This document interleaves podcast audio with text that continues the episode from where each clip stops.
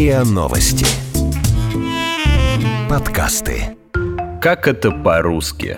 Подкаст о великом и могучем и его тонкостях.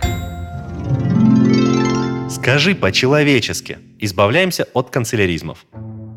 Часто можно заметить, что речь некоторых госслужащих изобилует казенными словами и витиеватыми фразами. Но перед тем, как осуждать, стоит присмотреться к себе. Канцеляризмы уже давно вошли в живую разговорную речь. Порой за безликими словами и сложными конструкциями теряются не только эмоции, но и весь смысл. Каких канцеляризмов лучше избегать и в устной речи, и в письменной, и даже в деловых текстах? Канцелярит – болезнь живой разговорной речи. Мертвые слова, которые делают предложения громоздкими, безликими и непонятными. Мы провели большую работу.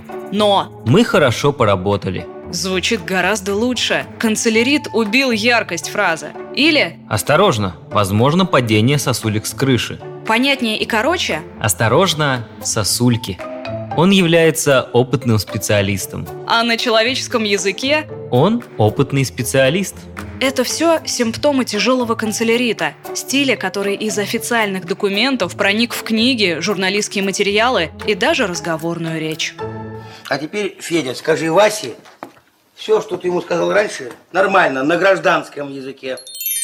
Понятие «канцелярит» впервые ввел Корней Чуковский в книге «Живой как жизнь». Писатель говорил, что в живую разговорную речь, в язык публицистики и художественной литературы стали проникать казенные слова и штампы из официально-делового стиля. Канцелярский язык произошел от казенного, чиновничьего языка царских департаментов и пережил настоящий бум в советское время. Чуковский поставил русскому языку диагноз, назвав происходящее канцеляритом, по аналогии с хроническим воспалением. До него проблему описывали Достоевский и Толстой, говоря о неспособных изъясниться по-русски.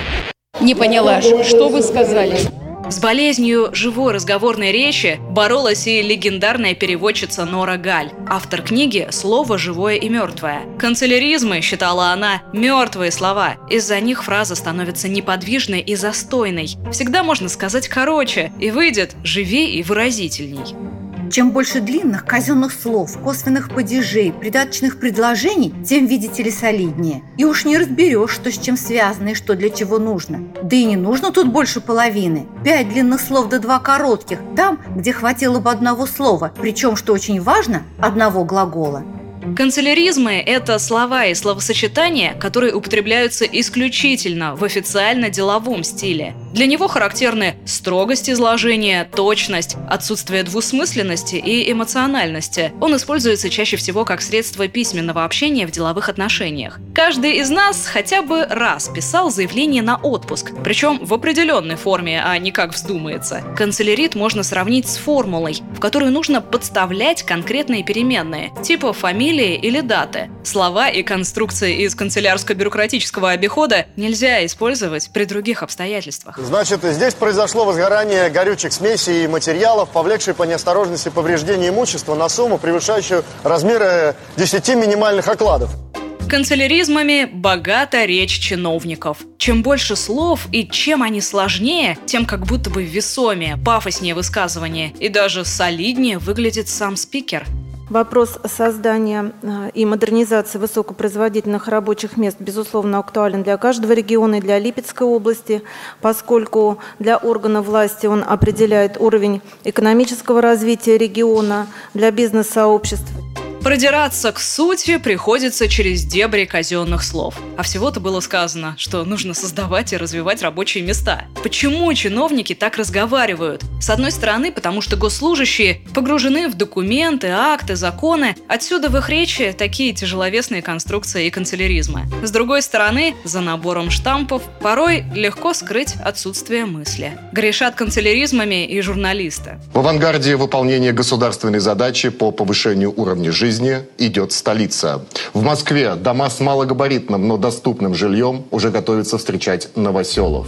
Канцелярит часто встречается и в разговорной речи. Да, я замечала за собой. Говорю на совещаниях вместо «мы решили», «мы приняли решение». не «мы помогли», а «мы оказали помощь». Или вместо «мы исследовали» мы провели исследовательскую деятельность. В настоящее время или данный документ тоже частые фразы. Сложно отучиться так говорить, если ты постоянно работаешь с бумагами.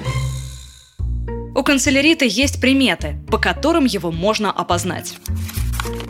Это канцелярит, если есть расщепленное сказуемое. Например, осуществлять проверку, производить осмотр, если причастие, деепричастие от глагольные существительные вытесняют глагол, а без точного глагола фраза теряет динамичность. Звонишь в службу поддержки и слышишь автоответчик. В целях повышения качества обслуживания все разговоры записываются. Звучит сухо, формально, отстраненно.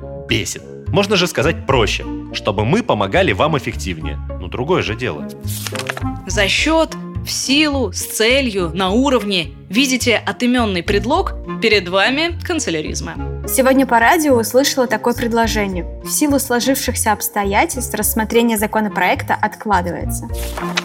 Аббревиатуры, длинные цепи существительных в одном и том же падеже. Министр обратился к присутствующим с просьбой пересмотреть порядок осуществления контроля за расходами. Чтобы избавиться от цепочки существительных, устраните лишние слова, а отглагольные существительные замените глаголами. Министр попросил присутствующих контролировать расходы иначе.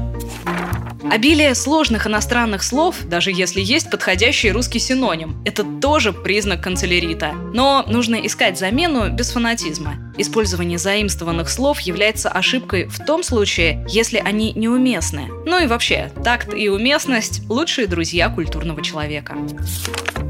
Влиянием длительного, непрекращающегося напряжения им была утрачена способность к критическому суждению. Что перед нами? Пассивный оборот вытеснил активный, тяжелый путанный строй фразы, невразумительность – это канцелярит. Скорректируем предложение. Эти тревожные дни дались ему нелегко. Он словно разучился критически мыслить. Всего-то разбили предложение на два, ввели глагольное сказуемое и убрали сложные слова. Ну и главный признак канцелярита – штамп. Если жилье, то доступное, если аплодисменты, то бурные, а если технологии, то самые современные. В книге «Слово живое и мертвое» Нора Галь призывала беречь живую речь от канцелярита, не говорить на языке безликих штампов убогий, скудный словарь, и авторы и герои говорят одним и тем же сухим казенным языком. Всегда без всякой причины и нужды предпочитают длинное слово короткому, официальное или книжное разговорному, сложное простому, штамп живому образу. Короче говоря, канцелярит – это мертвечина. Люди добрые, давайте будем аккуратны, бережны и осмотрительны. Мы получили бесценное наследство, то, что создал народ за века, что создавали, шлифовали и оттачивали для нас пушки Пушкин и Тургенев, и еще многие лучшие таланты нашей земли. И не стыдно ли, когда у нас есть такой чудесный, такой богатый, выразительный, многоцветный язык, говорить и писать на канцелярите? Вы слушали эпизод подкаста «Как это по-русски». Подписывайтесь на подкаст на сайте ria.ru в приложениях Apple Podcasts и CastBox. Комментируйте и делитесь с друзьями.